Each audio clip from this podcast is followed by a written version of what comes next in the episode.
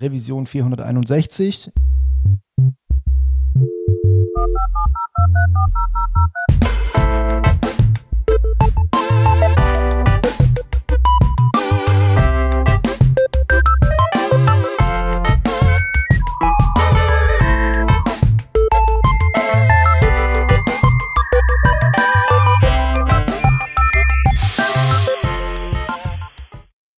Herzlich willkommen zu einer neuen Folge Working Draft. Wieder eine Late-Night-Folge mit mir, Khalil und Stefan.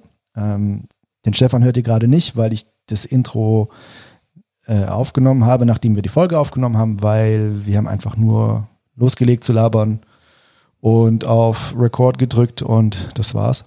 Ähm, ja, also direkt in die Folge. So, check, check. Okay. Check, check. Check, check, Nicht check. Parts, die Parrot, ach Gott, depperte Autokorrektur, die muss ich wieder O dran. Moment, was muss ich? Ach so, beim, äh, da muss ich auf den Caster draufdrücken Genau. und muss dann noch auf Record. Ah, okay. Khalil, join. Ja, weißt du, das ist diese Solospur, die man noch Backup-mäßig mit aufnehmen. Oh, okay, Ähm, alles klar. Genau, ähm, im Nice. M1 Notebook. Ja. Ähm, Hast du jetzt. Geht, gefällt. Visual Studio Code Exploration. Das ist einer, einer ähm, nicht Beta, nicht Nightly, sondern das ist, ähm, wir probieren jetzt einmal aus, ob das überhaupt auf dieser Architektur funktioniert. Gell? Mhm. Und das ist halt instant da. Ich klicke auf den Button, ich starte die App und im, im Bruchteil einer Sekunden, so dass für, für mein Auge nicht sichtbar ist, ist das Fenster da, mit dem Code-Editor offen, Syntax-Highlighting aktiv und Errors anzeigt, die, Okay. die in meiner Rust-App sind. Das ist krass. Das ist voll krass. Das dauert normalerweise wie lang? So eine Minute ja, ein oder so? Nein, naja, also beim, beim, beim Also schon spürbar halt. So, das muss so, ich merkt, man merkt, das ist irgendwie mühsam, der Rechner braucht, Ja. drauf, muss sich Ich anstrengen. meine, es ist klar, was, was der bootet einen Node-Server, an, an, an, an Browser und eine Web-App mit was ich wie viel JavaScript hoch. Das ist eh klar, dass das, dass das lang dauert, nicht? Aber Ja, Ähm, es ist halt einfach, ich start da. Es ist, also das ist einfach Kummer. Und das finde ich so arg. Das ist krass, ja. Und, und das ist halt wirklich, wo ich mir denke, wow, also, also das ist halt schon echt arg. Was ich halt dann auch gefunden habe, ist, ähm, Node funktioniert tadellos. Das Mhm. rennt voll gut. Ich habe es aber vom, vom Source kompiliert. Das habe ich auch noch nie gemacht. Was der in VM installiert, das geht, weil es ein Shell-Skript ist. Mhm. Und dann installierst du Node drüber, Mhm. Node 15, und auf einmal rennt schon der C-Lang-Compiler vom, vom Mac und, und du brauchst einmal 30 Minuten, dass, dass du auf einmal Node hast, weil halt der durch den gesamten, keine Ahnung, wie viel Megabyte großen Source Code durchjackert. Mhm. ist schon krass. Ja. Aber das hat, hat, hat dann auch funktioniert. Und die meisten Apps, also so nach und nach, kommen jetzt schon langsam an auf M1 und du Mhm. merkst halt schon einen massiven Unterschied dann. Also Mhm. bei, ich freue mich schon auf den Brave, wenn ich den Brave-Browser wieder habe, weil ich hätte gerne einen, einen nativen Chromium-basierten Browser, der nicht Chrome ist. Mhm. Und Safari rennt halt irrsinnig flott. Und ich glaube, dass, dass der Chrome, also der Brave, noch auch so flott drin wird. Das Schönste war allerdings, dass ich meine Overcast Podcast App Mhm. einfach so starten kann, die ich am iPhone habe. Okay. Also auf dem Und- Rechner. Genau. Und einfach da weiterhören kann, wo ich am iPhone aufgehört habe. Das ist geil. das ist cool, ja. Das sind so die kleinen Conveniences, die man hat. Ne? Wie sieht es denn aus? Also das, Ja, sch schier. ja. Also, Schier, ist, ist, schier. ist schon, ist schon, Das muss, schon glaube ich, übersetzen für unsere deutschen Ja. Zuhörer. Für, die, für, die deutschsprachigen Hörer Ja, genau. es hässlich. Potthässlich. Ja. Ekelerregend hässlich. Aber es ist, ähm, ähm, ja, ich meine, das ist schon nicht, die ge- gewinnt schon keinen Design Award auf dem iPhone, nicht immer, was willst du da machen? Das ist eine Liste mit Podcast und ein Play-Pause-Button. Ja. Fertig. Ja. Und so schaut's halt auch aus. Es ist nichts Aufregendes. Geht's eh um die, um die Convenience, dass, dass ich einfach da weiterhören kann, wo ich aufgehört habe. Das Ja, ist wirklich und das sinkt sich halt, gell? Das ist cool. Genau. Weil, weißt du, hast du einen Account bei Overcast, der Ja, ist eh gratis, genau. ne? Aber du hast halt einen Account Ja. und mit dem kannst du deine äh, Abos synken. Und das ist halt schon echt geil. Mhm. Also, Die, die Web-App von Overcast sinkt nicht, oder? ich habe gar nicht gewusst, dass Overcast eine Web-App hat. Ja, ja, klar. Die ist zwar Wahrscheinlich. super, also stiefmütterlich behandelt, ne? Also das ist, Okay. das ist äh, sehr rudimentär Also der Marco Okay. ist ja auch nicht so der Web-Afficionado, ähm, sondern eher, eher nicht. Aber ich glaube, es kann sein, dass da auch ähm, das Syncing auch funktioniert. Ja. Ja, muss, glaube ich. Also ich glaube, dass ja das das Spannende ist. Ne? Ja, da, mit dem Account, den du hast, kannst du dich halt online dann einloggen. Auf Overcast. Ja. Ja, ähm, ein bisschen schaut, dass die ganzen coolen äh, Games, die ich am iPhone habe, nicht transportiert worden sind. Da kannst du als Entwickler sagen, dass du das nicht möchtest, dass die auf dem Mac verfügbar sind. Okay. Aber da habe ich jetzt da schon eine App gefunden, die nennt sich iMazing. Mhm. Und mit der kannst du direkt vom iPhone die installierten IPA-Files runterladen auf dein Mac und dann funktioniert es trotzdem. Okay. Gangster. Ja. Sehr klar. Ja. Wieder mal ein physisches File besitzen. Das ist ja im, im Zeitalter der App Stores Ja. und Subscription Services eh arg. Dann die vielleicht noch auf einer echten Harddisk sichern. Wow. Oldschool. Ja. naja, voll. Wer macht denn das halt noch? Leute mit, M mit M1s halt. Ja, genau, wenn nichts anderes geht. Na, aber so ist schon geil. Also ist schon, ist schon ein schönes Stück Hardware. Und ähm, ich meine, ich muss mich, ich muss mich furchtbar beschweren. Erstens einmal, das erste, ich, ich habe so eine coole 13 Zoll MacBook Air Hülle. Mhm. Die geht nicht mehr, weil natürlich ist nur immer 13 Zoll MacBook Air, aber sie haben die Ränder so massiv äh, äh, reduziert, dass eigentlich, also das Kleine ist als wie ein reguläres altes MacBook Air. Das heißt, meine, meine, meine Hülle ist fast übergroß.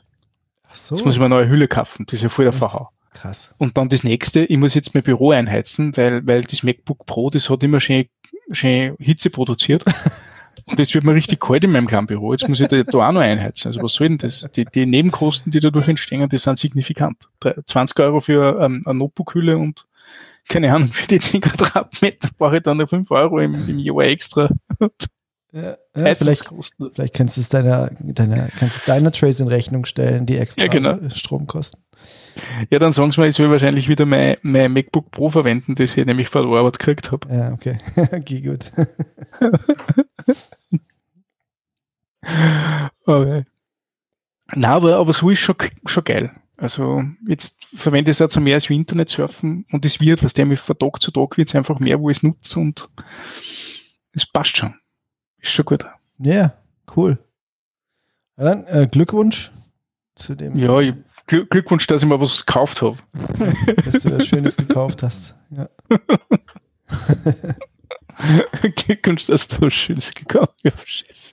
Aber cool, äh, also ich meine, ist natürlich schon, also so mal wieder so ein bisschen ein spürbarer Quantensprung, ne? Was so Mhm. Personal Computing angeht. Und äh, wer hat's gemacht? Natürlich mal wieder Apple. So. Ja, eh spannend, dass sie sich da drüber traut haben, einen eigenen Chip zu entwickeln. Aber gut, sie haben halt da jetzt ein bisschen Erfahrung. Ja, das ist doch eigentlich nur äh, logische Konsequenz Mhm. von dem, was wir auf dem iPhone gemacht Ja. haben. Ich meine, du siehst ja, Ja. auch das ganze Design, alles bewegt sich in Richtung iOS-Design und so von, Mhm. vom neuen Operating-System.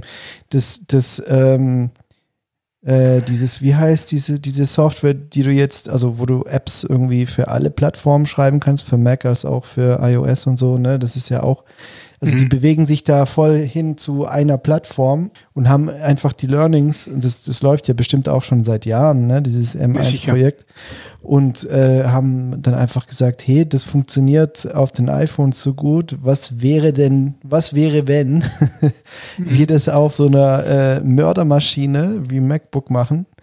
Da muss ja extra abgehen und äh, ja, das ist, ist wohl so. Und irgendwie, ich habe das Gefühl, so jeder nimmt es irgendwie so für gegeben hin, ja klar, so, ne, es äh, ist ja völlig normal, dass das Apple macht, aber es ist überhaupt nicht normal und es ist das erste Mal in, lang, in einer extrem langen Zeit, dass es mal Ja. wieder so ein ähm, so einen krassen Sprung gibt und so wieder solche, also die Messlatte nochmal irgendwie zehn Meter höher gesetzt wird, ähm, wo dann irgendwie alle wieder hinterher, äh, hinterher rennen müssen, ne?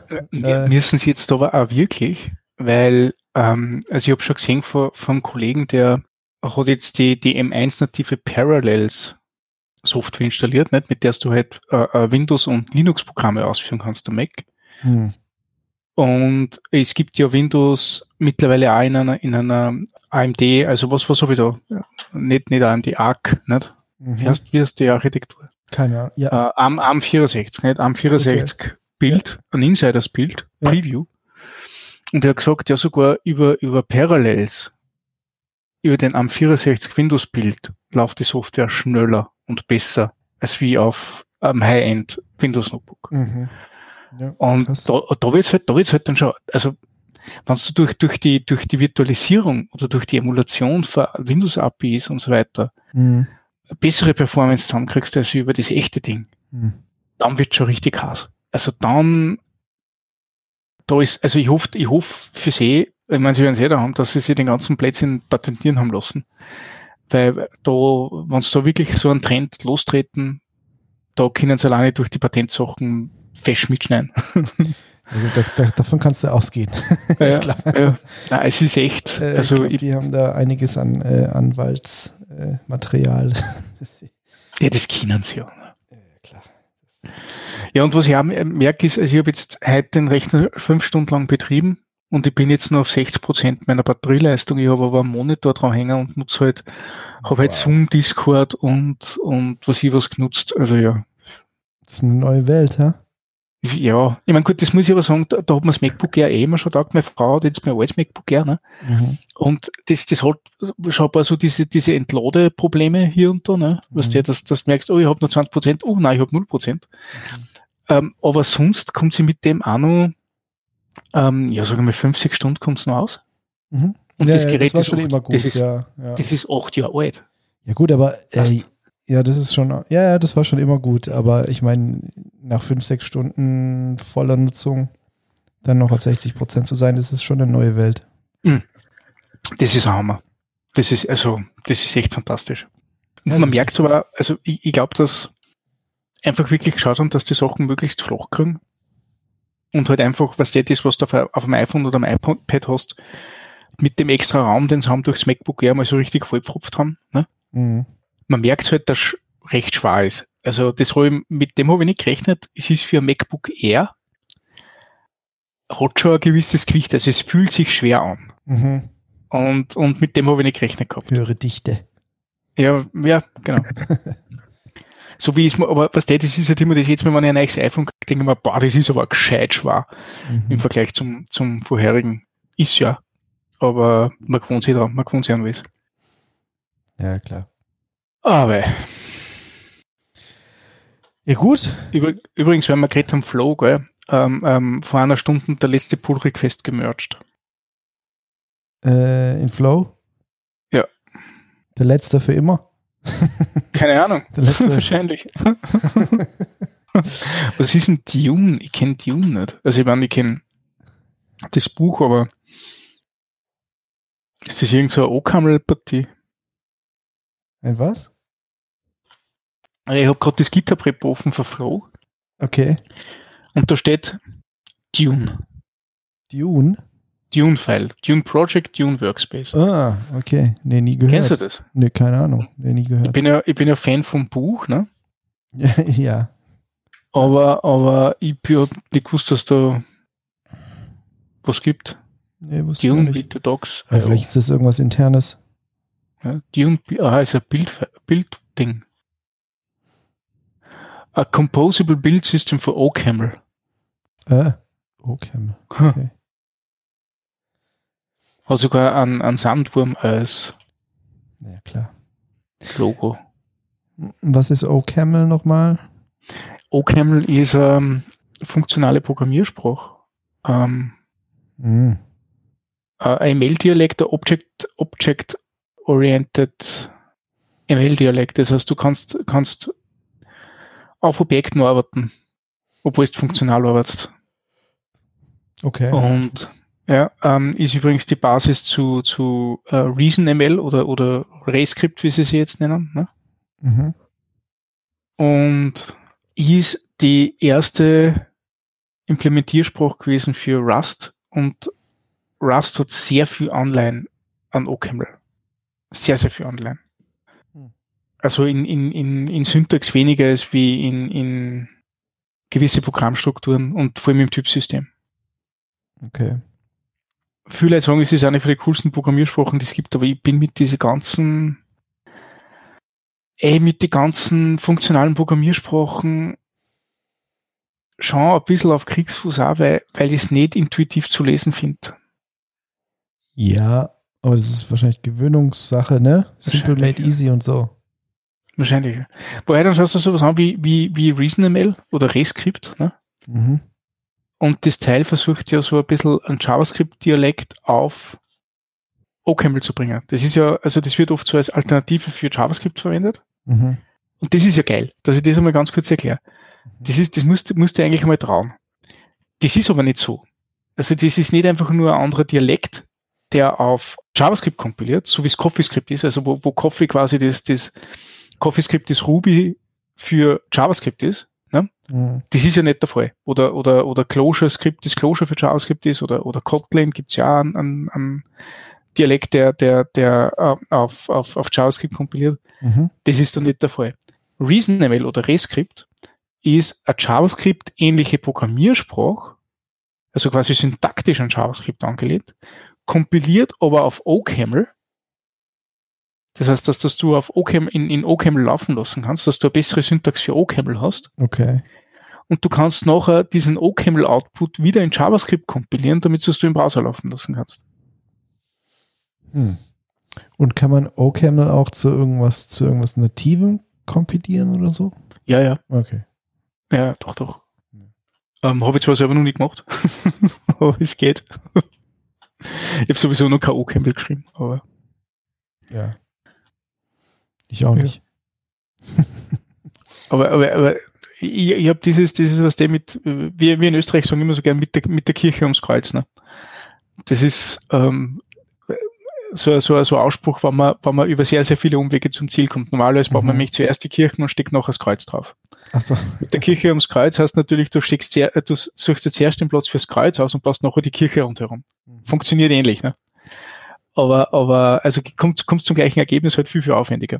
Und, und genau solche Sachen wie, wie zuerst was JavaScript ähnliches nach OCaml kompilieren, um das nachher nach JavaScript zu kompilieren, ist für mich so, äh, schau, schau, ja, irgendwie klingt das halt wie, wie, wie JavaScript auf JavaScript mit extra Steps, aber gut, Ja. Ja, kann man machen, ne? kann man machen. Ja, äh, auf, auf Deutsch sagt man von hinten durch die Brust ins Auge. ja, genau, genau. ja, das kommt, kommt sehr hin. Ja. Aber Themas bisher M1, MacBook und OCaml mhm. und Rescript. und Rescript, genau. Ich meine, so ist Rescript, es ist schon nicht so schlecht vor dem, also es ist natürlich auch wieder was komplett anderes. Ähm, aber es hat ein paar, paar ziemlich coole Sachen drinnen. Also erstens einmal so, so Union-Types, nicht so ähnlich, wie es du in TypeScript kriegst, aber du musst sie nachher im Programmcode auch bearbeiten, weil das ist ja immer so ein, so ein Thema, ähm, wenn du, wenn du diese stark funktionalen Programmiersprachen anschaust, äh, wie, wie Haskell zum Beispiel und solche Sachen, ähm, du, du behandelst zwar Typinformation äh, äh, unabhängig von der Implementierung, aber die Implementierung muss noch auf die Typinformation reagieren. Das ist zum Beispiel bei diesem ähm, bei diesem Option-Type so, wo du entweder ein Ergebnis hast oder du hast kein Ergebnis. Du musst auf jeden Fall auf beide Sachen am Ende reagieren. Ähm, oder oder du, du machst irgendeine Operation, die fehlen kann, kriegst dann OK-State oder ein Error-State zurück. Und du musst auf beide States reagieren, damit du, damit du auch sicher sein kannst, dass dein Programm ähm, ähm, keine unbeachteten Fehler wirft. Ja. Ähm, also du, du, du eliminierst damit so, so, so nullable States. Ne? Ja. Und das kannst du rein theoretisch auch mit TypeScript nachbilden. Theoretisch. Ähm, weil du halt immer nur, weil du halt nullish Values trotzdem in der Programmiersprache hast. Das heißt, du, du kannst es halt nur so weit behandeln, wie der, Compiler sagt, dass das passt, aber wenn du das nachher zur Laufzeit hast und du kriegst für irgendein Backend Daten rein, die nicht passen, ne? dann hast du halt wieder das Problem Mhm. dass, dass, der, dass du einen Nullfehler kriegen kannst und solche Sachen. Und das geht mit Rescript nicht ganz so gut, weil du halt gezwungen bist, bis zum letzten Punkt drauf zu reagieren. Aber ja. Mhm. War vielleicht einmal interessant, das wieder zu betrachten. Da kommt man die Riesen Association anschreiben. Das sind nämlich zwei Wiener. Achso. Ja. Die, Okay. äh, das ist eine coole Geschichte. Ähm, die haben einen Verein gegründet, die Riesen Association, weil es weil, weil die OCaml, der OCaml-Verein, das gibt es anscheinend so einen, so einen großen Dachverein, hat gemerkt, dass, dass Leute durch, durch Reason oder Rescript und durch React auf einmal voll viel Zulauf zu, o, zur OCaml-Plattform kriegen. Jetzt wird dieser, dieser OCaml-Verband wird jetzt die, die, die Riesensprache unterstützen dadurch und haben halt diesen, diesen, diesen Verein gegründet, um die Programmiersprache Riesen zu unterstützen, um äh, die ganzen Events drauf zu unterstützen, das ganze Evangelizing, das machen und solche Sachen. Ja. Und das ist für die, für der Wiener React Community ausgegangen. Das ist, die, die waren da so involviert hm. in dem Ganzen. Jetzt haben sie halt, die haben so geschwind einen, einen, einen österreichischen Verein gegründet dafür. Ja, cool. Voll geil.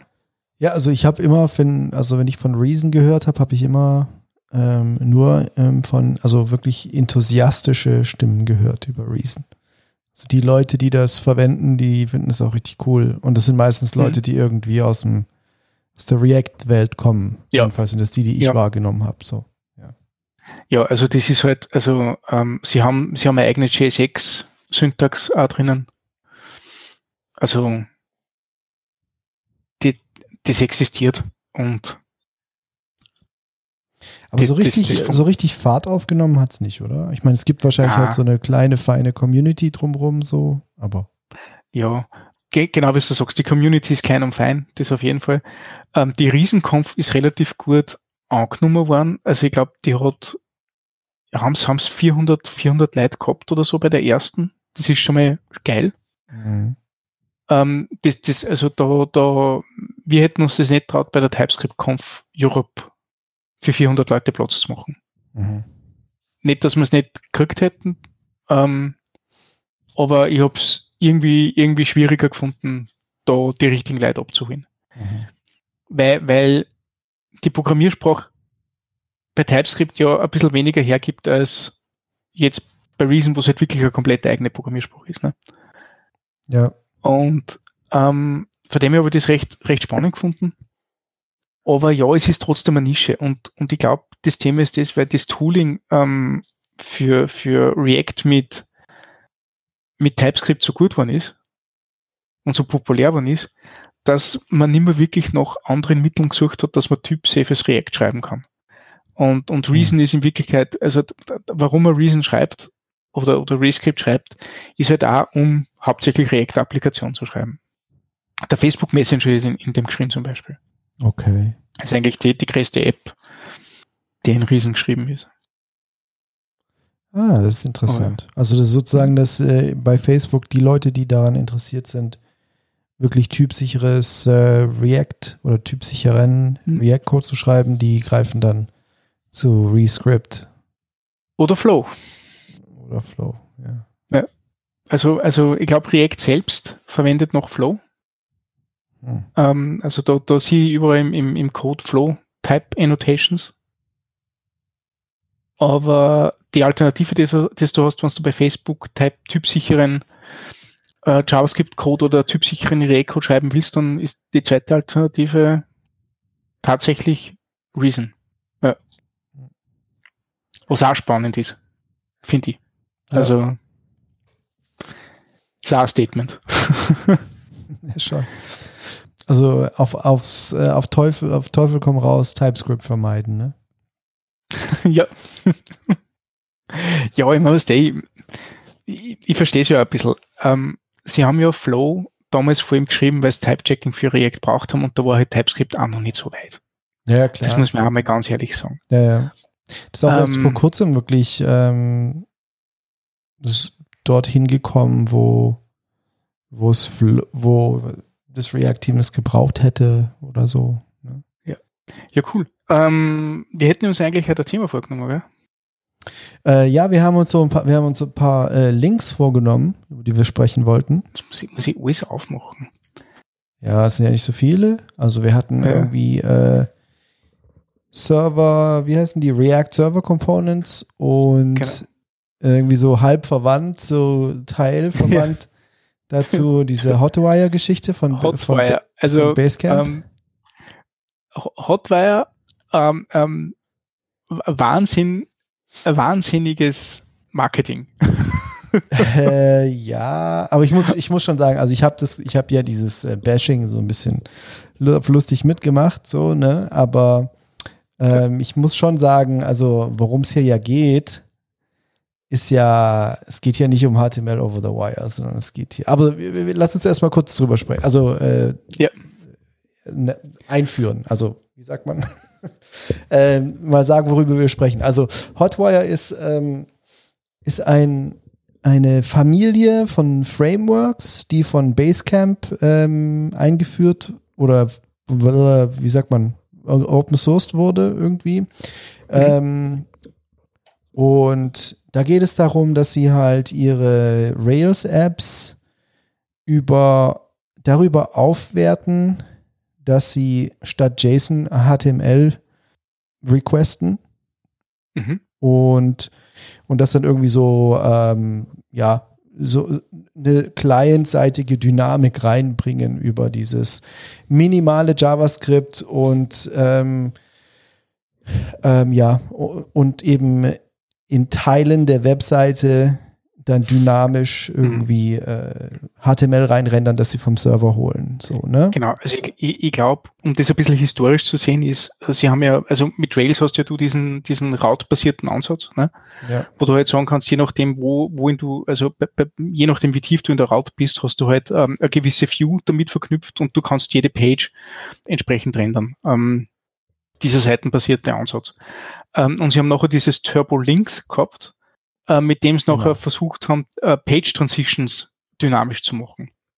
Und dieses Hotwire oder, oder dieser Turbo-Teil von Hotwire geht jetzt einen Schritt weiter und macht es jetzt nicht nur auf Page-Basis, sondern macht es auch auf, auf ja, de facto Komponentenbasis. Mhm. Das heißt, ein ja, paar, genau. also Komponenten innerhalb der Seite ja. so, so zu laden und, und, und zu streamen. Und Schön erklärt. Das ist ja das ist ja diese Analogie zu, zu dem, was man auch bei React Server Components sehen, aber ich glaube, da, da kommen wir mal später dann dazu. Mhm. Es geht halt darum, dass man nicht mehr, nicht, mehr, nicht mehr Seiten als Ganzes betrachtet, sondern man halt merkt, okay, ich habe dort einen kleinen Teil und das kann halt wirklich, gerade bei, bei, bei, bei Hotwire bietet sie sich halt an, eine E-Mail sein, die in einer Liste erscheint. Also gerade diese, diese Applikation, wo du Listen durchgehst oder wo du aktualisierte Daten für einen Prozess brauchst und solche Sachen, dass du genau dieses Delta an Informationen noch hinschickst und das ist halt in einer Applikation, die man selbst strickt mit, mit JavaScript-Framework deiner Wahl oder was auch immer, ähm, halt meistens so gewesen, du hast von Backend JSON ab, hast es nachher durch den Renderer, mhm. äh, äh den da das Framework mitgibt oder, oder von mir aus ein Handlebars Template, das du bereitgestellt hast oder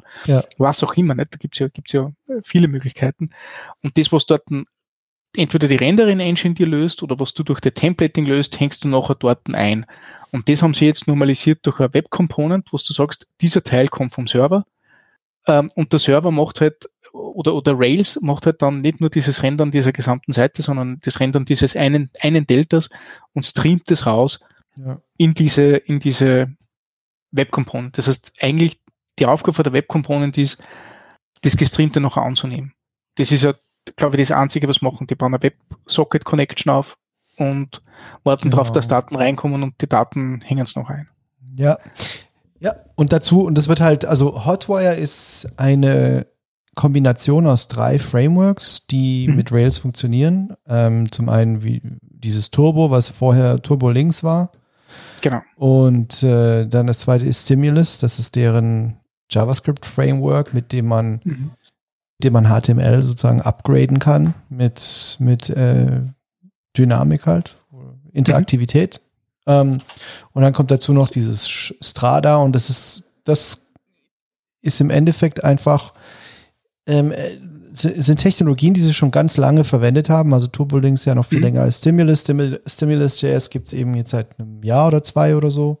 Und ähm, Stimulus finde ich übrigens äh, sehr cool, bin ich auch echt ein Fan davon. Ja. Also ich habe hab's mir ich hab's mir noch ich hab's ich muss dazu sagen ich habe es nie verwendet ja. aber ich habe mir die Doku ja. durchgelesen und äh, ich weiß was es macht und kann und so und ich finde das einfach äh, super also für viele für viele. Fälle ist es absolut ausreichend und äh, ist halt wunderschön zu verwenden glaube ich ähm, Stimulus erinnert mich an ein Framework das ein Kollege von mir geschrieben hat das das sie Mojito genannt hat das das war war so ähnlich Mhm.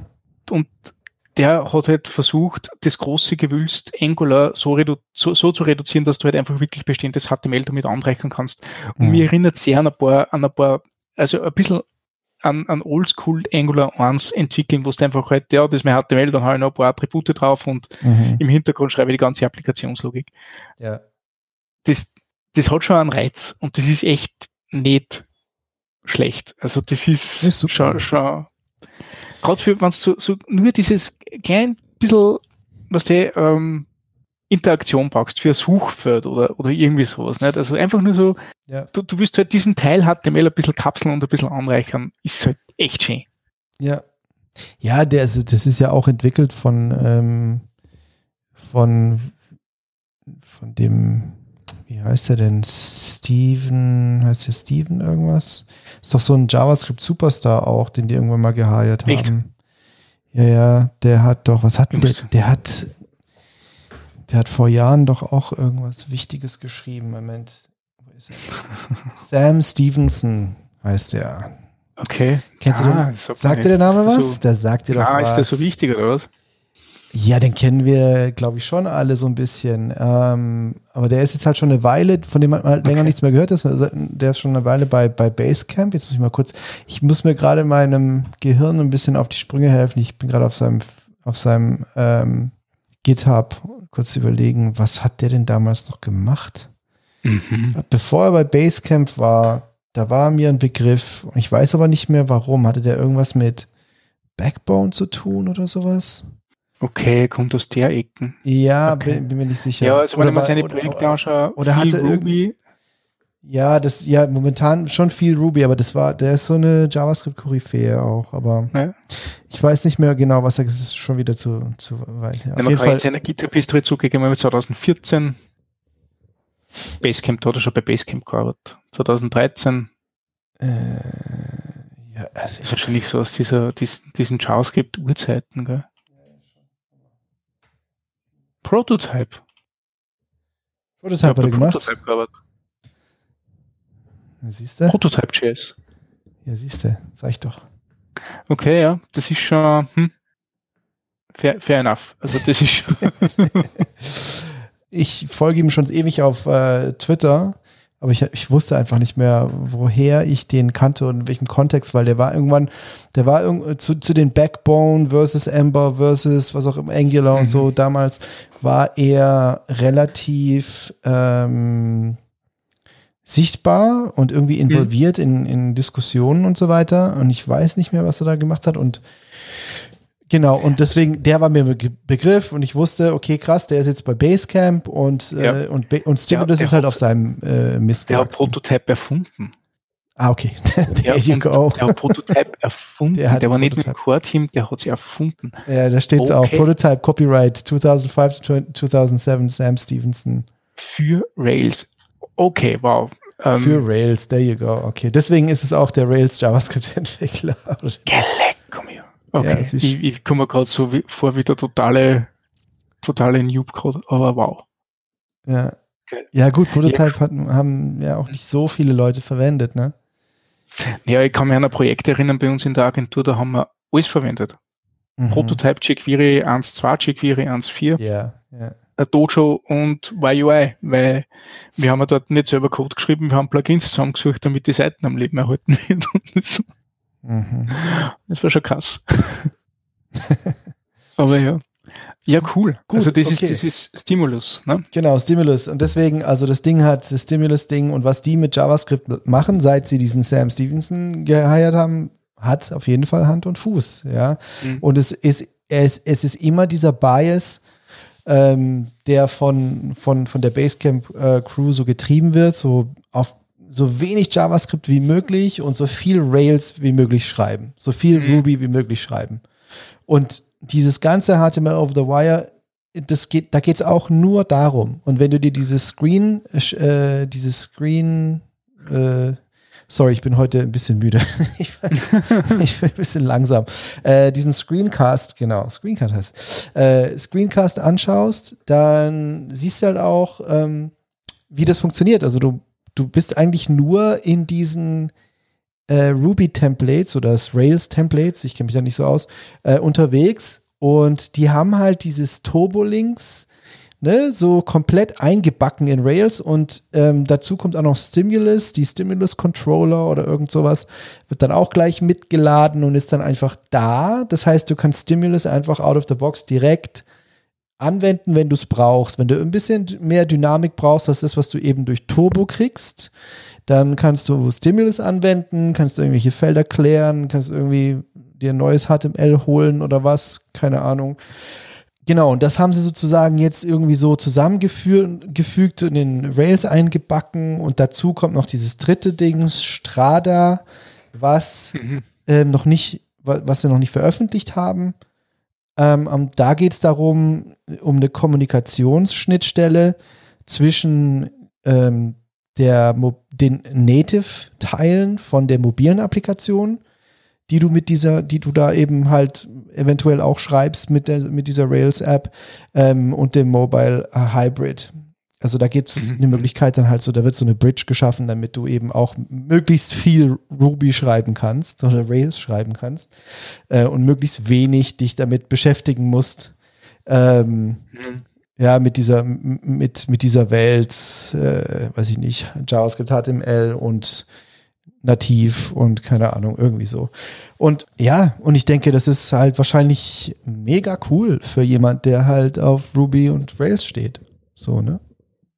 Ja, also das ist ja die größte Frage, die ich habe, weil ähm, ist, also wie bei allen solchen Sachen, nicht, ist, ist halt, ähm, wenn du dem Server mehr Verantwortung gibst, ähm, dann musst du das halt auch alles irgendwie in den Server implementieren, nicht? Und ich denke mal, so eine WebSocket-Connection aufmachen und dann genau auf diese einzelnen Fragmente reagieren und die Fragmente richtig mit Daten zu befüllen. Also ähm, du, du verlagerst schon viel Verantwortung hier und auch, wenn du nicht so ein Framework hast wie Rails ähm, das ja durch Konvention dir viel Arbeit abnimmt, dann musst du halt auch du um diese, um diese Teile selber kümmern. Nicht? Also ich glaube, dass das auch wirklich nur mit einem, mit einem starken Framework am Backend funktionieren kann. Ja, also halt ich glaube, das ist auch wirklich nur für Rails gemacht. Also wenn du dir den Screencast anschaust, dann geht's ja. ja.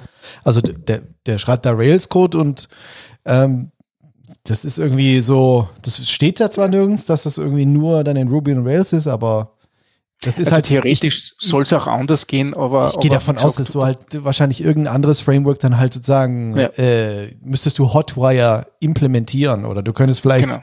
ja wahrscheinlich irgendwie was davon übernehmen und müsstest dann aber in das Framework dann irgendwie noch diese das, das die Kenntnis von Hotwire oder so irgendwie äh, nachimplementieren, damit das funktioniert. Ja, genau. Ja. Genau das. Und der, der das finde ich halt spannend. Also das ist jetzt nicht so, so, also so eine easy Solution, um das, um das zu, zu adaptieren. Äh, es wird noch einfacher, wenn du halt wirklich äh, so wenig JavaScript wie möglich schreiben möchtest und gut mit, mit Rails unterwegs bist. Und Rails ist immer nur ein, ein stark äh, ähm, bewandertes Feld. Also, also die Rails-Entwickler reißen nicht ab. Das ist wahrscheinlich nicht mehr so populär, wie es früher einmal war.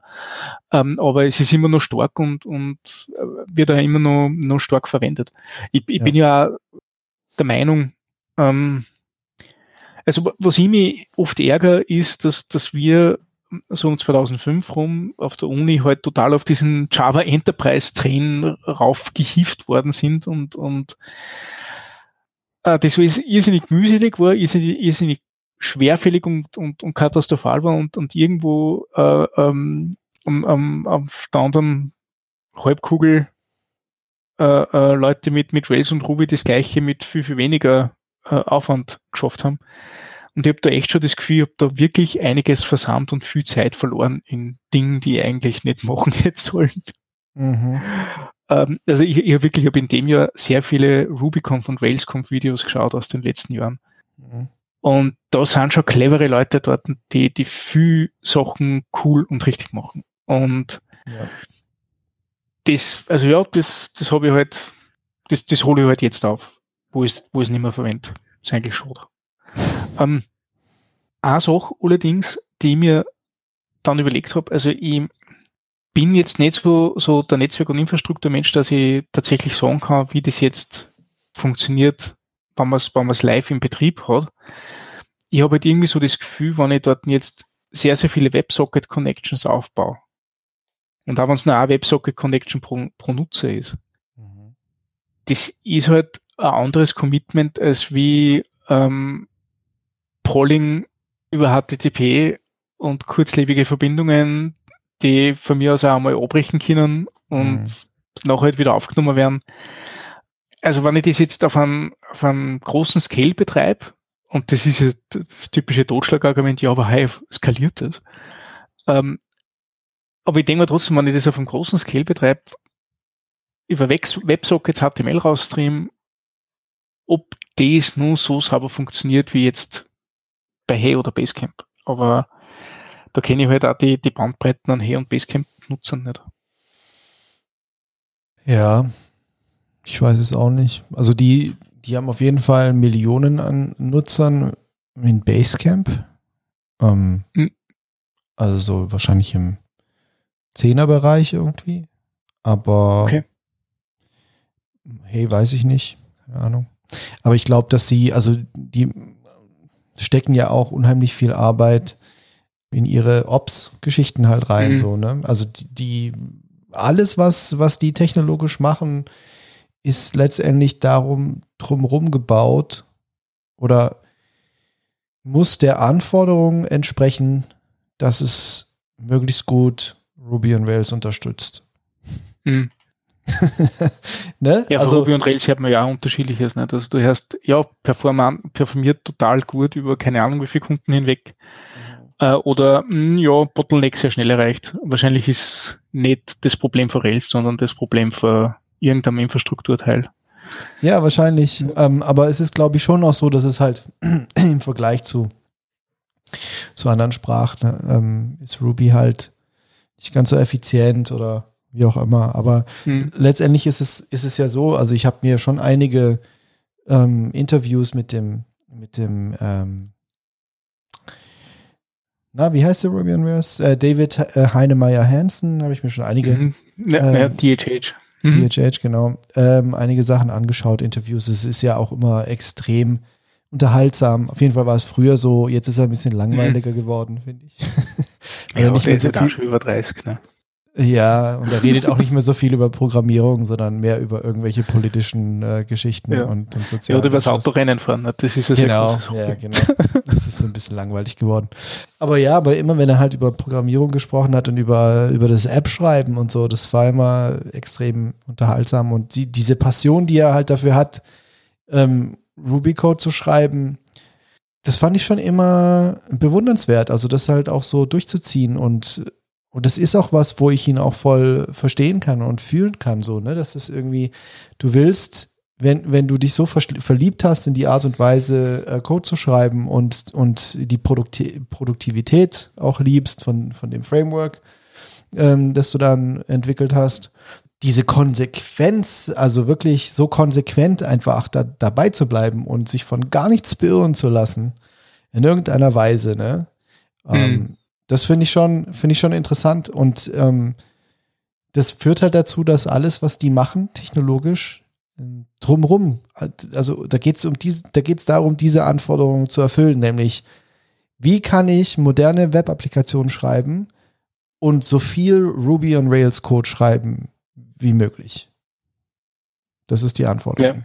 Und da und das und diese und die äh, die diese Anforderungen erfüllen sie halt sehr gut, sowohl mit ihrem JavaScript als auch mit ihrer Infrastruktur, mit ihrem Setup, als auch mit ihrer mit ihrem ganzen Approach, was Business angeht, so ne, weil mhm. die, die die müssen halt auch nicht, die haben nicht den Anspruch, die ganze Welt äh, auf Basecamp und auf Hey zu haben, sondern ähm, im Gegenteil, sie wollen einfach einen schönen, ne, kleinen aber feinen ja. Kundensatz haben und dann passt das auch schon. Und das können die, das können die damit gut stemmen. Ich weiß nicht, ob Also mit 10, mit 10 Millionen, also wenn das wirklich 10 Millionen Nutzer sind, haben sie einen recht guten Kundenkreis, glaube ich. Ja, ja, also irgendwie sowas oder mehr oder keine mh. Ahnung. Also es ist auf jeden Fall schon ordentlich. Ne? Also die sind ja durch ihr Marketing ähm, unglaublich bekannt mhm. und ähm, das geht schon sehr weit. Auf jeden Fall. Ähm, Millionen Nutzer über 120.000 zahlenden Customers. Okay, there you go. In 2017. Also 120.000 zahlende Kunden. Ja, also Firmen halt. Die zahlen, ne? glaube ich, 100 Dollar ja. pro Monat ist so die Flatrate für das Ding. Mhm. Naja. Ja, bei Basecamp ist es 100 Dollar. schon. Ich glaube. Äh, was immer. Da Pricing. Ah, das, ich kenne ja doch, Flatrate. Sie haben, sie haben 100 Euro im Monat für, mhm. für Team. Flatrate. Ist ja geil. Das sind ja keine, das ist ja auch mit Pricing so gut, ne? Das, das ist ja das, warum man denkt, dass man Hey, Hey verwendet, äh, weil, ich meine, hey, hey hat halt ein anderes Problem, dass die diese E-Mail-App das, das baut haben. Mhm. Ja, ja. Ähm, ich habe mich für, für Hey angemeldet und ich habe es kurz verwendet, aber das Problem ist ja, Hey will dir ja keine Notification schicken. Ne? Ähm, das ist ja Teil einer User Experience, dass du, dass du gezielt E-Mails bearbeitest und nicht mehr, nicht mehr E-Mails bearbeitest wie, wie früher, wo du halt durch eine Notification einfach getrieben worden bist, dass du E-Mails bearbeitest. Ja, du, äh, du entscheidest, hab, welche, welcher, welche genau. ähm, E-Mail, äh, welcher Sender äh, genau. Notification würdig ist. Ja. Genau. Und das Problem ist das, ich habe zweimal mich angemeldet für, für Hey und ich habe beide Male die App vergessen. Mhm. Ich habe noch, noch sieben Tage bin ich drauf gekommen, oh, ich habe ich hab ja eigentlich Hey als, als E-Mail-Account. Und mir gedacht, okay, cool. Also, also es funktioniert, ich denke wenig über E-Mail nach, aber ich denke halt so wenig nach, dass ich einfach gar nicht mehr nachschaue und das ist halt auch nicht das Richtige. Und, mhm. und da bin ich noch nicht ganz, ganz reingekommen. Aber so finde ich halt auch das Pricing bei denen cool. 100 Euro im Jahr, passt das, gebe ich für, für eine spamfreie, trackingfreie E-Mail-App gern aus, ne? ja.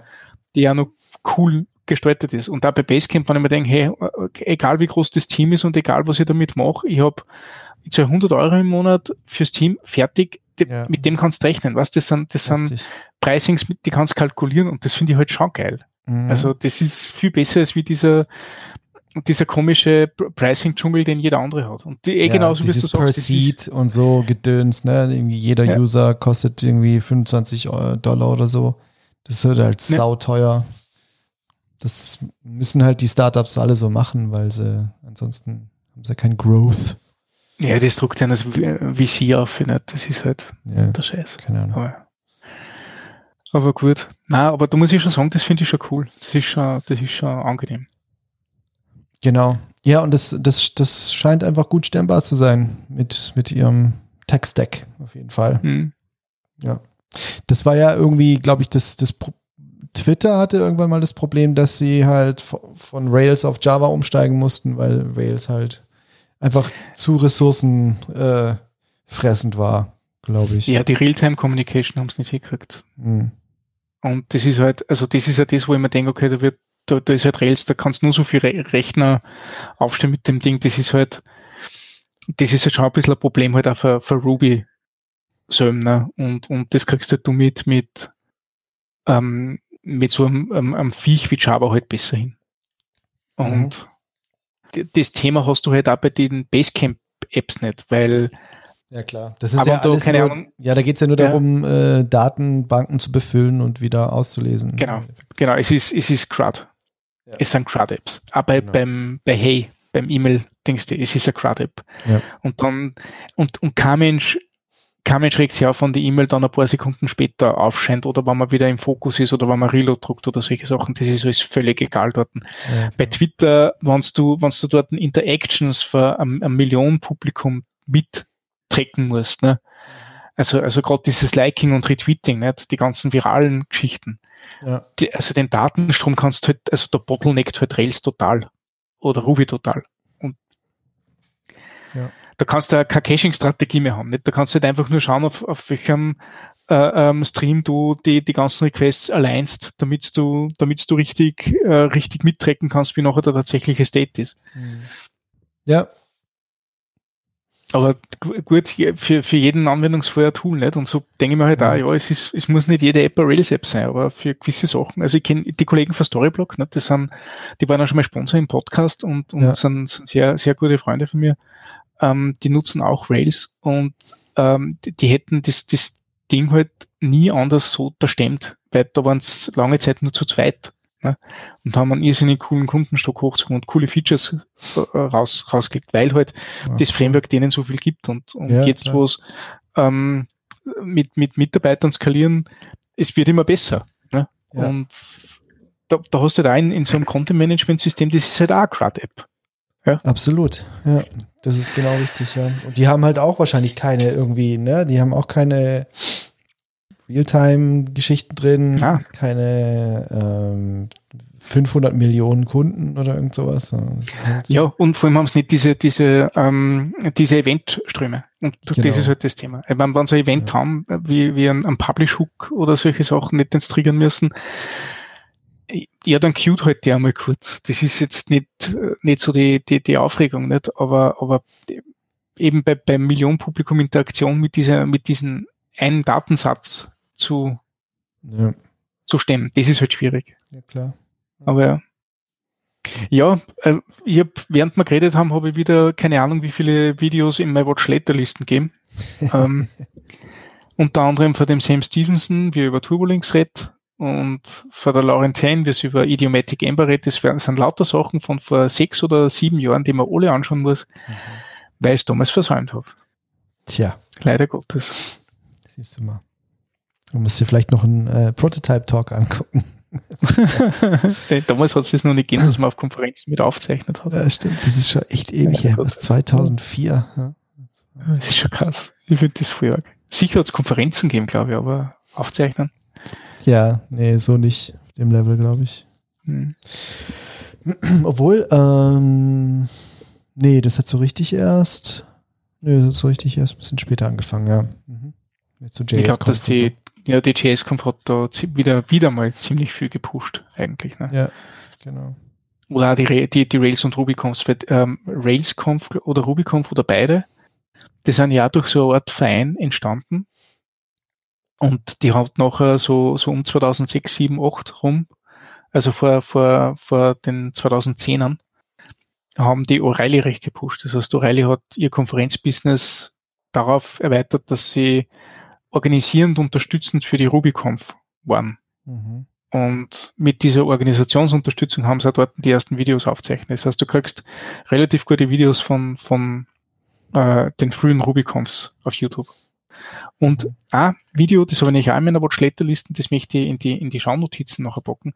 Das ist diese Ruby on Rails Demo äh, von 2005, äh, wo der, der DHH ähm, die erste Version für Ruby on Rails ähm, vorgestellt hat das Video äh, hat er, hat er, da hat er sich selber mit, mit aufgezeichnet, wie er es präsentiert hat, über sein MacBook-Mikrofon Okay. und hat nachher zu Hause nur mit das gleiche nachgecodet zu seiner eigenen Tonspur, Ah. damit er dort ein, ähm, ein sauberes Video hat. Mhm. Ähm, ist ziemlich geil.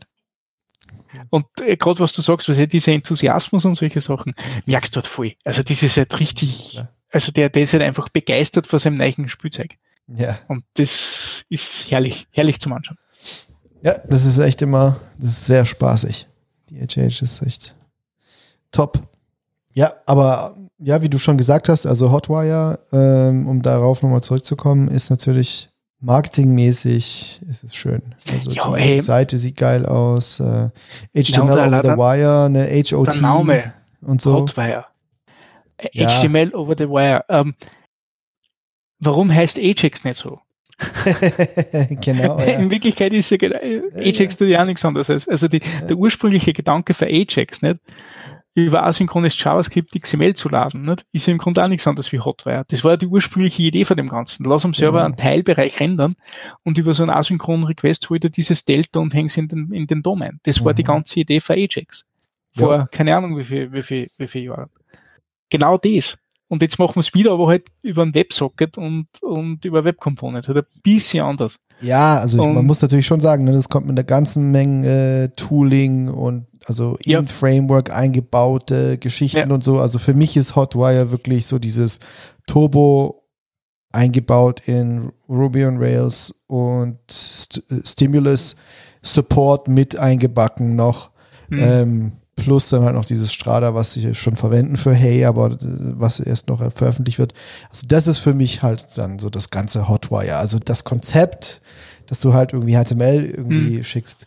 Das, darüber haben sich ja ähm, die Leute auf Twitter so ein bisschen lustig gemacht, so ein paar ähm, na, Thought Leader in unserem Bereich Ja. und so. Und also das, das war natürlich so, da muss ich schon auch ein bisschen schmunzeln. Klar ist es lustig, ne, das so zu sehen, aber es ist natürlich auch einfach wirklich nur die Überschrift gelesen und einfach überhaupt nicht, worum es hier ja. geht. Ne? Also ähm, was man hier einfach um, um, Produktivität mit Rails ja. äh, und halt moderne Apps machen.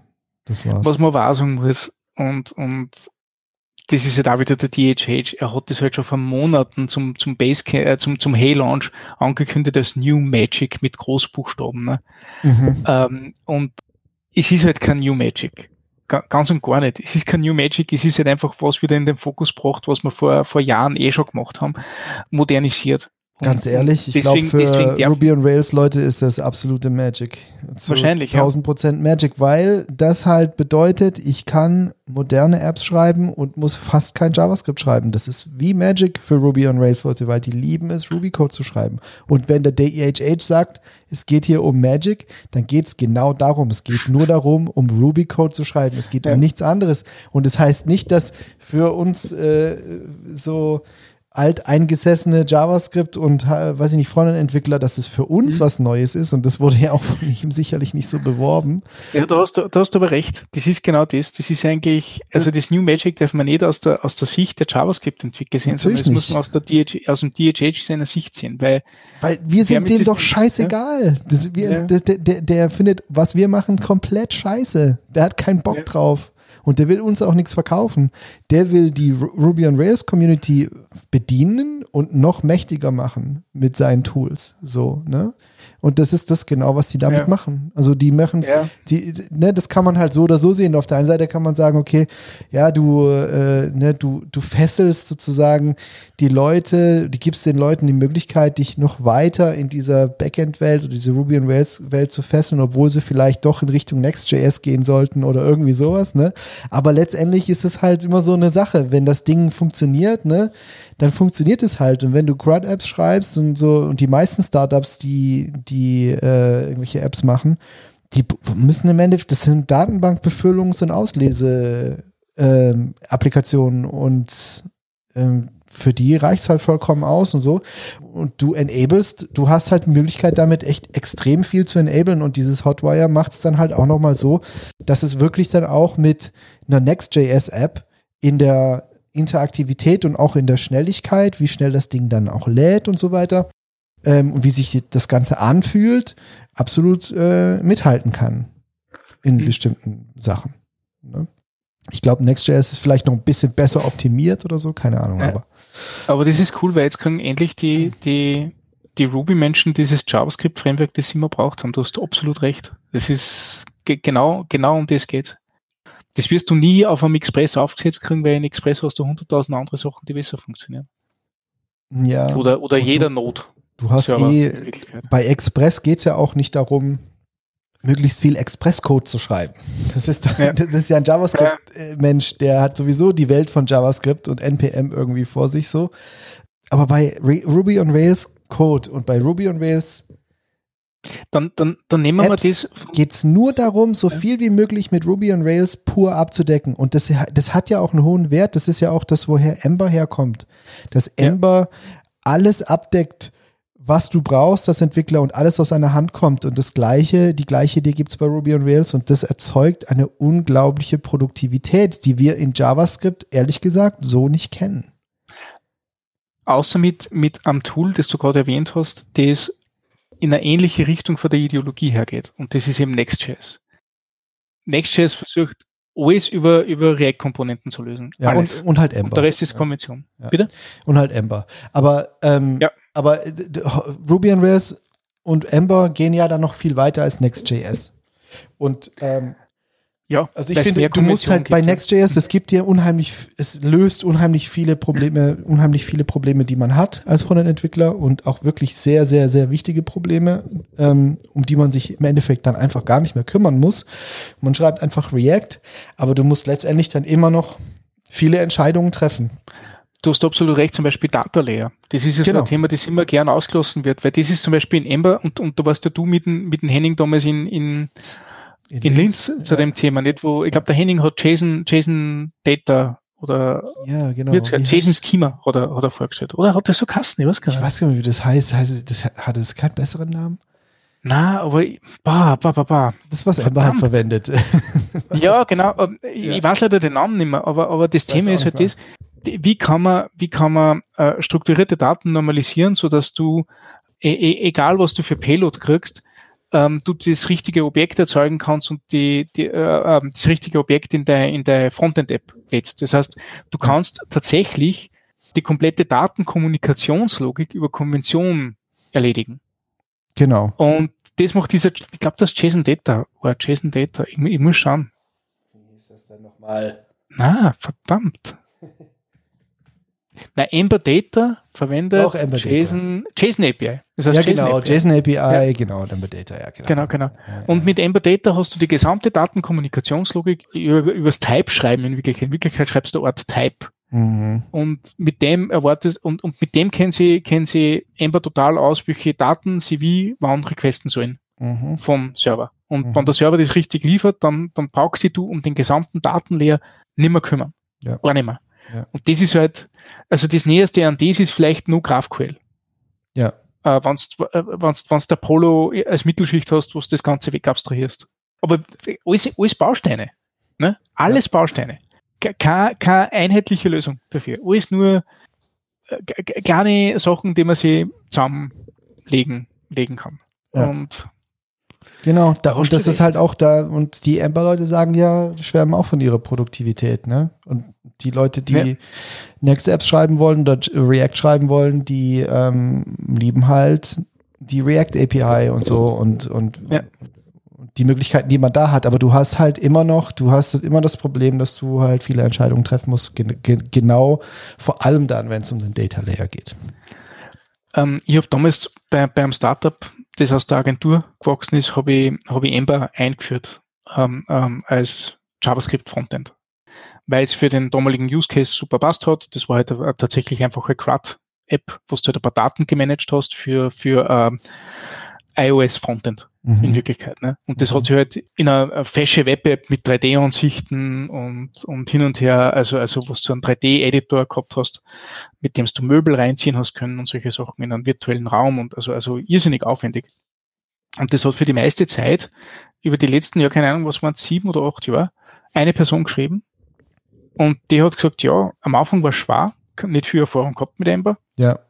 Ähm, aber tatsächlich, ja, ich ganz alleine macht die gleichen Features wie ein fünfköpfiges äh, iOS-Team. There you go.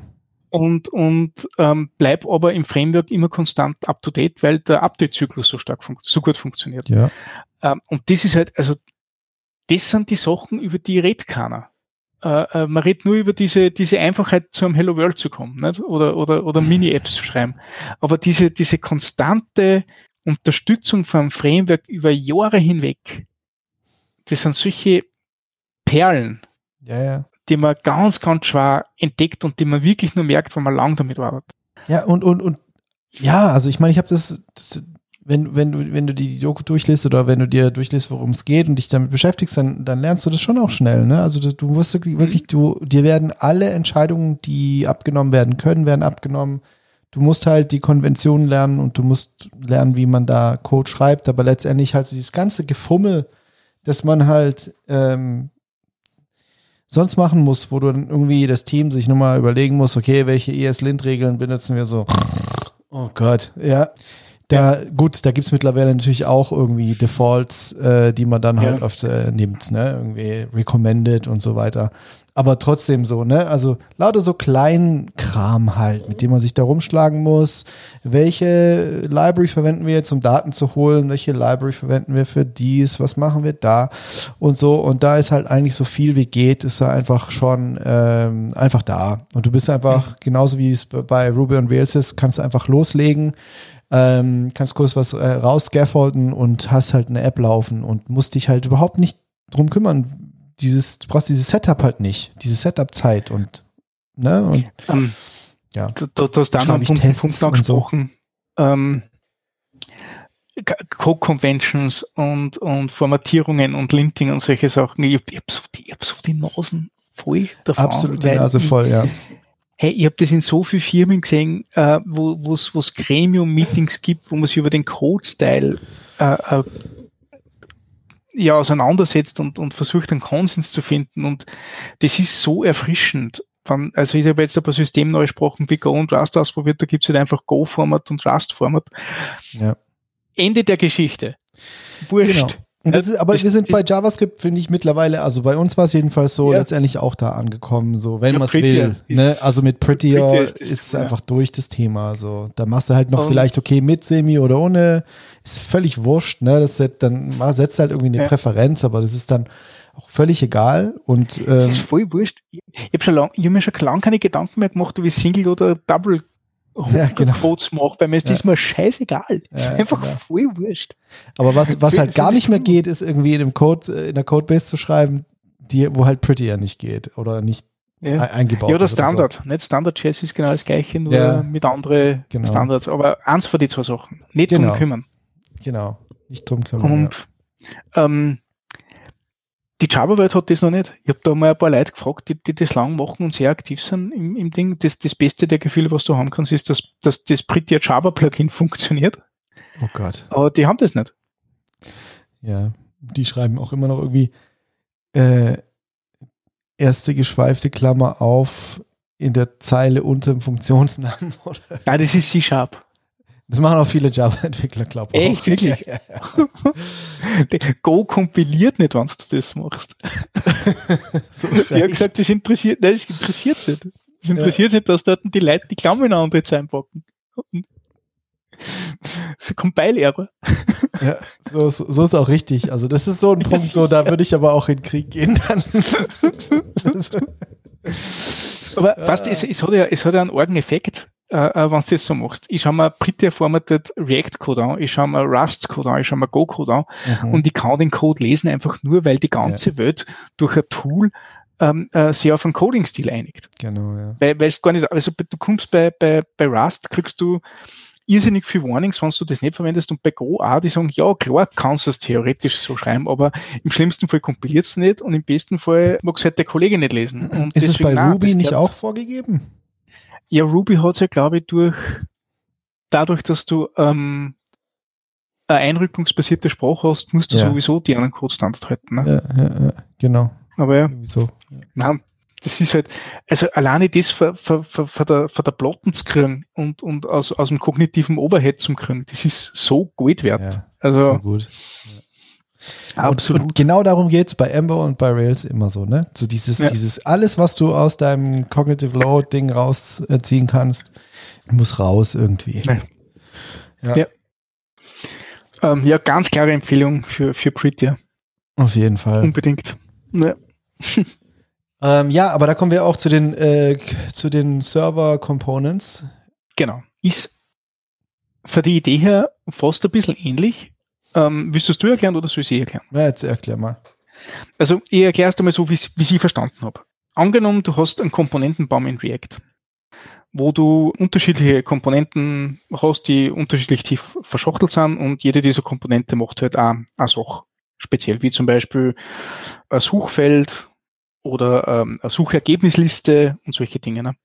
Mhm. ähm, dann hast du vielleicht für gewisse Teile deines Komponentenbaums Dependencies. Wie zum Beispiel da mal eine, Datumsformatierungs-Dependency oder, oder also DateFNS oder ähm, Highlight.js oder, oder irgendwelche großen Bibliotheken, die du halt nicht selber schreiben willst, die halt grob für diesen Teil recht, recht gut sind. Und du willst diesen Code nicht shippen. Ähm, dann hast du die Möglichkeit, einzelne Komponenten aus diesem gesamten großen Komponentenbaum vom Server rendern zu lassen. Ähm, die, das Zusammenspiel der Komponenten funktioniert aber trotzdem weiterhin wie gehabt. Ich glaube, ich glaub, dass das die, die einfachste Zusammenfassung ist ja, von dem Ding. ja, ich man's glaub machen schon, ja. Und das alleine durch eine Namenskonvention. Du schreibst .client.js oder .server.js und damit weißt du schon wieder, dass das am Client ist oder am Server ist. Ja, Und nachher brauchst du halt ein Framework oder einen Bundler, der dir das Ganze nachher in, ähm, in, in was tatsächlich Ausführbares schreibt. Weil, äh, wer hätte das gedacht, wenn man, wenn man serverseitigen Code machen will, Mhm. brauchst du auch noch einen Server, der das Ding rendern kann. Wie zum Beispiel, keine Ahnung, Vercel, wo, wo du die Möglichkeit hast, dass du ähm, die ganzen Server-Side-Components in, in Serverless Functions gierst und die nachher wirklich halt ähm, ähm, in dieser Infrastruktur rendern lässt. Ja. Ähm, die Schöne ist dadurch, also sie haben es einmal ein bisschen ausprobiert, also was, was du nachher kriegst, ist, du machst halt auch einen Call auf diese Komponenten. Ähm, du würdest wahrscheinlich diesen Call sowieso machen, weil du halt dort irgendwelche serverseitig generierten Daten hast oder so, nicht? Also irgendwie, irgendein äh, genau das gleiche Thema wie bei, bei Turbo und Hotwire. Mhm. Du hast irgendwelche Daten, die du sowieso anfordern würdest vom Server, die du nachher am Client rendern würdest. Nur in dem Fall machst du diesen Rendervorgang bereits am Server inklusive dieser, dieser Dependencies, du hast die, die wo, wo dir noch auch egal ist, wie groß diese Dependencies sind, weil du das ja nicht chippen musst, und schiebst nur das Virtual DOM Delta zurück auf den Client. Und durch dieses Virtual DOM Delta hat React wieder die Möglichkeit, dass du sagst, passt, diese Stelle, diese Stelle, diese Stelle, diese Stelle, ähm, mit entsprechenden Komponenten befüllen, entweder wieder serverseitigen Komponenten oder clientseitigen Komponenten. Mhm. Und ist in der Interaktion, wie nachher die Seiten wirkt, genau das Gleiche. Nur der große Unterschied, du sparst dir das, dass du erstens einmal zum Start irrsinnig für Dependencies raufschiebst auf den Client und später halt sparst du, du das, dass du ähm, JSON-Payloads streamst, die nachher wieder in Komponentenbox, diese Komponenten wieder rendern musst, weil du halt schon genau weißt, was, was sie im Virtual DOM getan hat. Mhm. Ähm, auf, auf Kosten einer umfangreichen Infrastruktur und am Server. Nicht? Also genau wieder dieser Framework-Gedanke, wie wir es jetzt bei, bei Rails und, und Hotwire gehabt haben. Also ja. das, das kommt halt dort nicht aus. Und soweit ich das mitgekriegt habe, haben die, die Next-Menschen das schon sehr gut in Next.js integriert. Die fahren ja auch einen ähnlichen Ansatz mit Next.js bereits, wo du halt ganze Seiten serverseitig rendern kannst oder halt über, über, über einen statischen Output machen kannst und solche Sachen. Also ich bin, bin mir sicher, dass man dort nah einige tolle Sachen damit findet. Ähm, aber, aber ja, das ist, das ist React Server-Side Components in a nutshell, denke ich mal. Ja, genau. Ja, und das React-Team arbeitet auch direkt mit den Next.js-Leuten zusammen, ja. um das ja. einzubauen. Das wird wahrscheinlich der, der Weg sein, das in die Masse zu bringen, weil ich glaube, dass es ja mit, mit Facebook Absolut. schon länger Server so machen. Ja. Ähm, und über Next.js wird es noch, wird's noch einen sehr einfachen Weg haben, das auszurollen, ohne dass du die großartig um die Serverinfrastruktur kümmern musst. Ja. Und das ist cool. Also, also das Schöne ist das, wenn man, wenn man den Ergebnissen trauen darf, sie haben sie alleine dadurch, dass viele äh, ähm, Dependencies einmal, einmal weg äh, äh, laden haben können, an den Server delegieren haben können, sind, glaube ich, die Bundles bis zu 30 Prozent sch schmäler geworden. Mhm. Prinzipiell, was halt schon mal krass ja. ist. 30 Prozent ist, ein, ist ein, ein Riesenersparnis. Ja.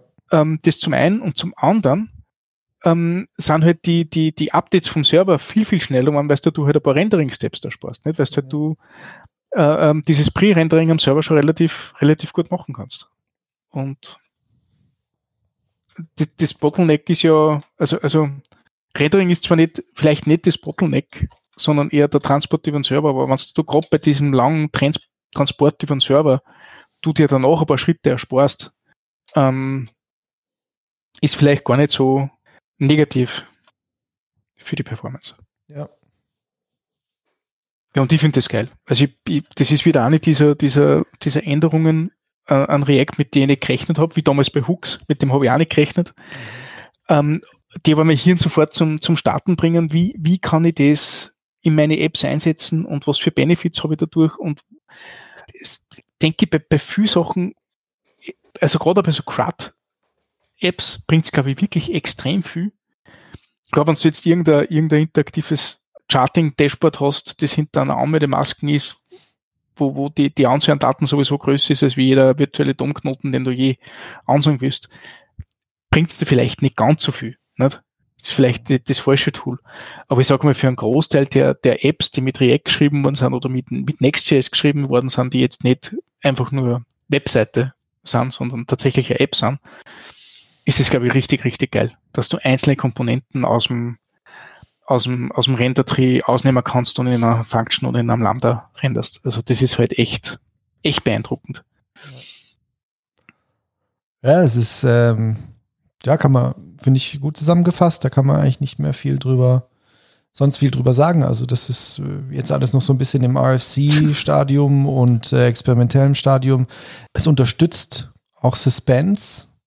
Mhm. Habe ich in der FAQ gelesen. Das bedeutet, dass wenn, wenn sich deine Komponente in verschiedenen ähm, Data Fetching äh, Stadien befindet oder so, dann wird das eben auch so entsprechend dann ähm, unterstützt und rausgerendert vom Server. Ähm, und dann übernimmt halt das JavaScript äh, im, im Client. Wenn ich das richtig verstehe. Weiß nicht. Mhm, genau. Ähm, genau. Und ähm, ja, finde ich auf jeden Fall, finde ich auf jeden Fall cool. Ich finde auch das äh, super, dass das Next.js direkt irgendwie aufgreift und äh, pff, also ja, Next.js wird auf, einfach immer, wird immer noch, wird einfach immer monströser. Also ja. im positiven Sinn. ja.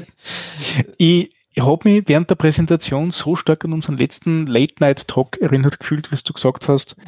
Ja. Ähm, äh, wo wir diesen Guillermo Rauch Blogpost analysiert haben und, und, und seine, ja. seine Reise Richtung, Richtung User Experience und solche Sachen nicht und mhm. die optimale und perfekte User Experience für, für Web-Applikationen. Mhm. Und ich habe mir gedacht, oh yes, das ist eigentlich das nächste, der nächste Baustein in dem, was sich der Guillermo damals ausgedacht hat.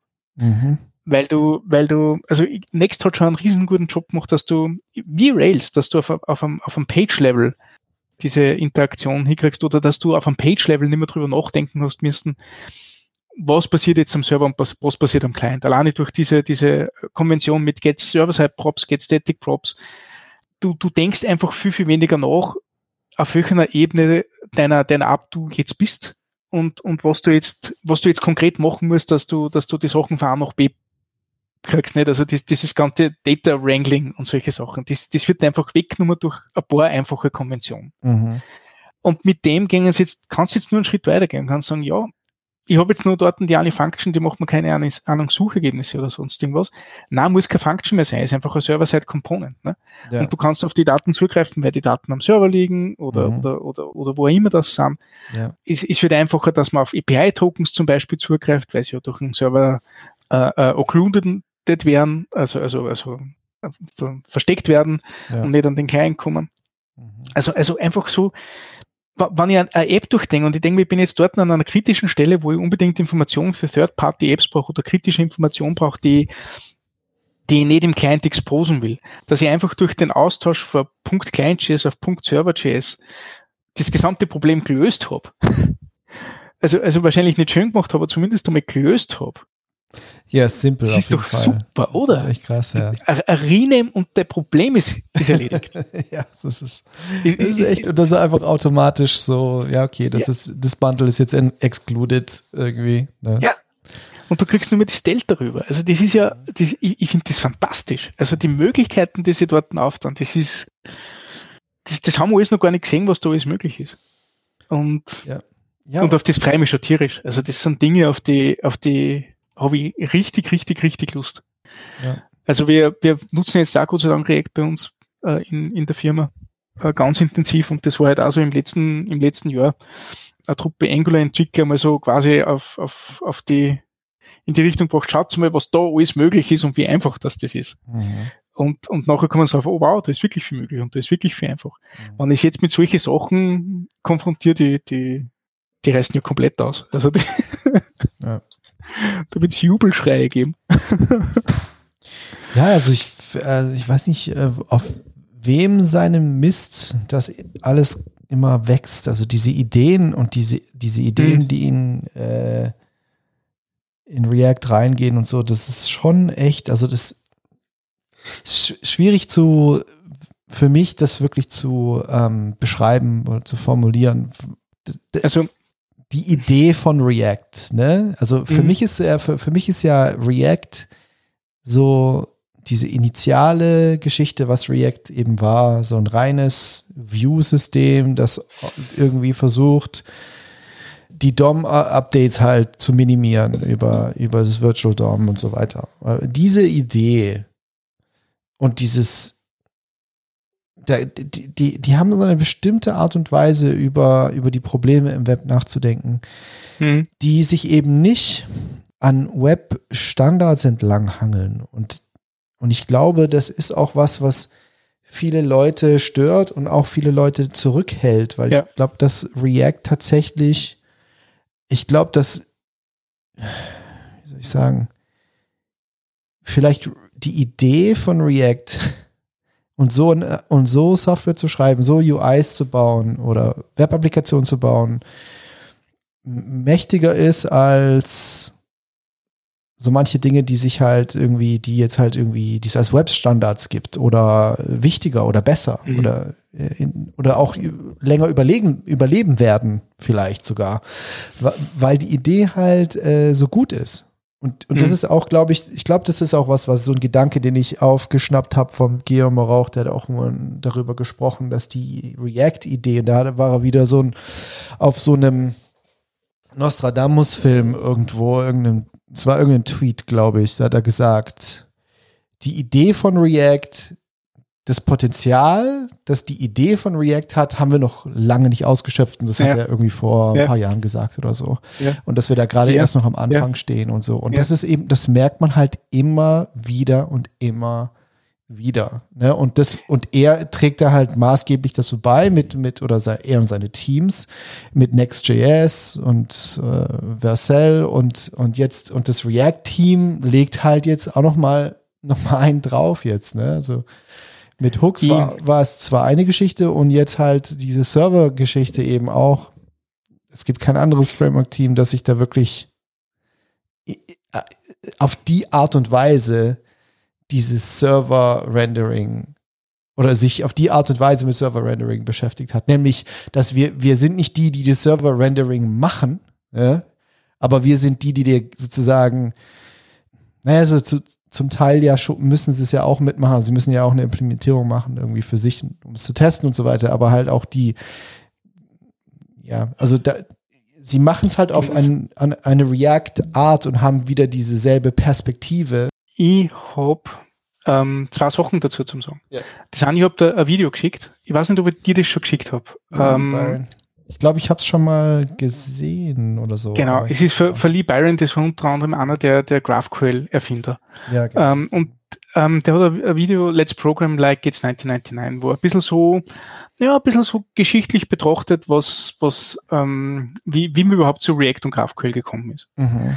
Ähm, und was mir sehr gut gefallen hat, ist eben diese, diese historischen äh, Anlehnungen, was sie immer versucht haben, auf der PHP-Seiten in Facebook zu machen, nicht? Und was halt nachher dann ähm, äh, äh, passiert auf der, auf der, auf der kleinen Seite und wie, wie sie das, die, die Ebenen angeglichen haben. Und das mhm. ist halt wirklich, also ich glaube, ich glaub, ein Großteil äh, äh, dieser, dieser ähm, Entwicklungen basiert halt einfach darauf, dass sie halt damals large scale Enterprise-Style PHP gemacht haben, was halt sonst kein anderer Mensch auf der ah, Welt macht. Ja. Das zum einen.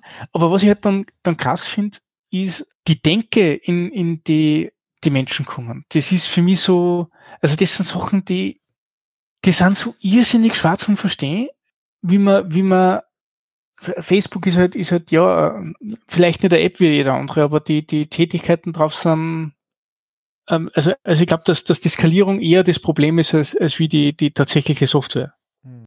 Ist jetzt sehr, sehr hochgestochen und sehr, sehr arrogant gesagt, aber, aber das Thema ist trotzdem, dass, dass, dass man durch so eine App wie Facebook, die ich persönlich nicht mag, die ich nicht habe, was auch immer, auf so eine Denkweise kommt, dass man solche Sachen sich ausdenkt so, so Dinge wie Hooks, so Dinge wie Server-Side-Components, das, das finde ich faszinierend. Also, mhm. also ähm, klar, es ist, es ist immer, es ist immer einfacher, wenn man tief, tief in der Materie ist, als, als Framework-Autor, sich solche Sachen zu überlegen, indem man halt mit Use Cases konfrontiert wird und versucht, eine Lösung dazu zu finden. Äh, trotzdem habe ich das Gefühl, dass das, was, was da aus, aus der React-Ecken kommt, um so viel anders ist und, und, und teilweise so viel wahrscheinlich Designiteration erfahren hat, um so zu werden, wie es ist, das man aus einem, aus einem Angular und aus einem Vue nicht so auskriegt.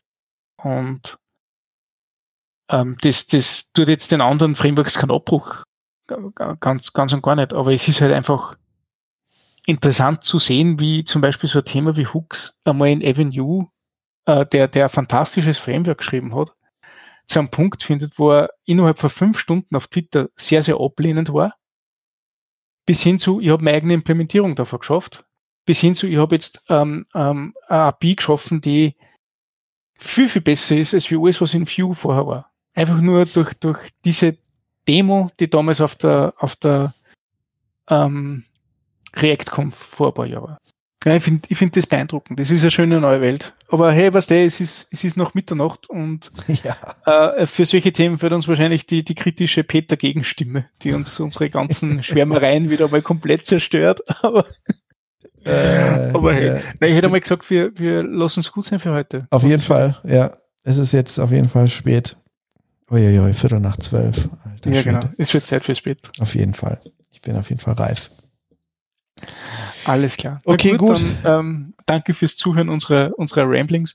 Ich hoffe, genau. es war was dabei für euch, was euch interessiert hat. Äh, schönen Dank an den Menschen mit dem Kommentar. Der Chris war das, glaube ich. Genau, Chris. Ja, genau. ja wir, wir freuen uns auf einen weiteren Kommentar. es hat uns auf jeden Fall sehr, sehr gefreut, wie wir, wie wir, wie wir das mitgekriegt haben. Und, und ja, ähm, danke für, für, fürs Zuhören, danke fürs Mitmachen und bis zum nächsten Mal. Bis zum nächsten Mal. Ciao. Alles klar. Ciao.